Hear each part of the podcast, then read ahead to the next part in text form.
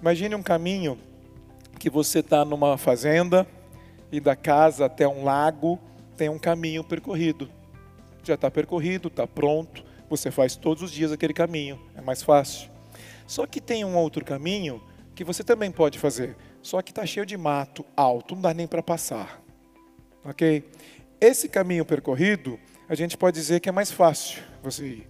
Esse é seu hábito atual. Se for um hábito ruim e você quer mudar, é mais difícil. Por quê? O seu cérebro trabalha pela eficiência. E para ser eficiente, ele gasta menos energia para fazer aquilo que ele sempre fez, mesmo que seja um hábito que te prejudica.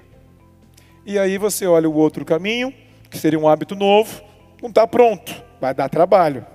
Então, sabe aquela história? Você sai de um final de semana, decidir mudar, e aí de repente você volta ao normal, continua fazendo o que você fez, porque você tem que criar um novo hábito. Nós não mudamos o hábito atual.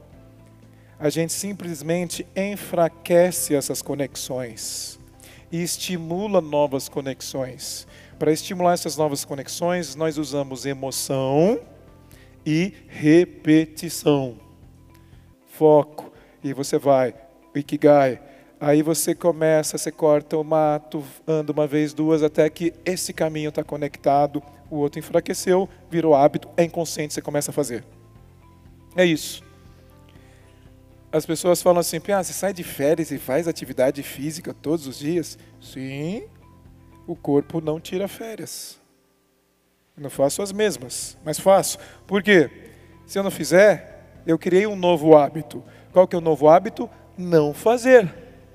Quem sai de férias e nunca, não faz nada, 15 dias, 20 dias, cria um novo hábito, volta e não consegue retomar. Difícil retomar, porque o novo hábito é não fazer. É isso. Então, quando você entende tudo isso, você fala: opa, vou manter de uma outra forma, uma caminhada, qualquer outra coisa. Mantém um hábito. Na leitura, qualquer outra coisa assim.